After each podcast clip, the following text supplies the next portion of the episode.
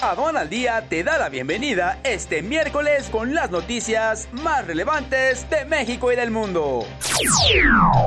Nacional. La Secretaría de Hacienda y Crédito Público anunció dos cambios dentro de las direcciones de la Comisión Nacional de Banca y Valores, que presidida por Juan Pablo Graf Noriega, así como de Nacional Financiera y del Banco Nacional de Comercio Exterior, que se quedara a cargo de Carlos Noriega Romero.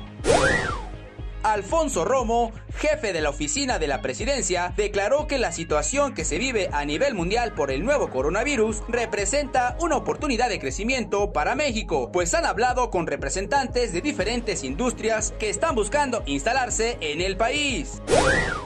La economía mexicana tiene indicios de debilidad, calificó el Instituto Mexicano de Ejecutivos de Finanzas, al interpretar sus mediciones anticipadas de indicadores clave de la producción de manufacturas, consumo y los servicios organizaciones civiles dieron a conocer resultados de la investigación Facturas Falsas, la epidemia en el sector salud, en la cual documentan el desvío de 4.179 millones de pesos de diversas instituciones del sector salud en todo el país.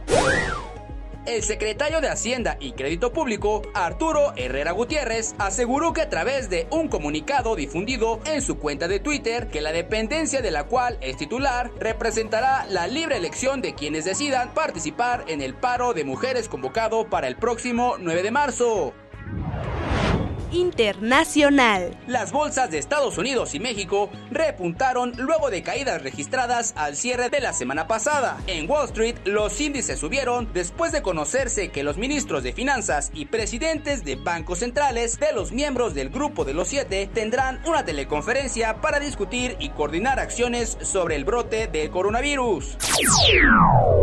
Con esta última nota quedas bien informado con las noticias más relevantes del día. Agradecemos tu estadía con nosotros y te esperamos el día de mañana con más información. Yo soy Luis Quiñones, hasta la próxima. Este es un servicio noticioso de la revista Estrategia Aduanera. Aduana al Día. EA Radio, la radio aduanera.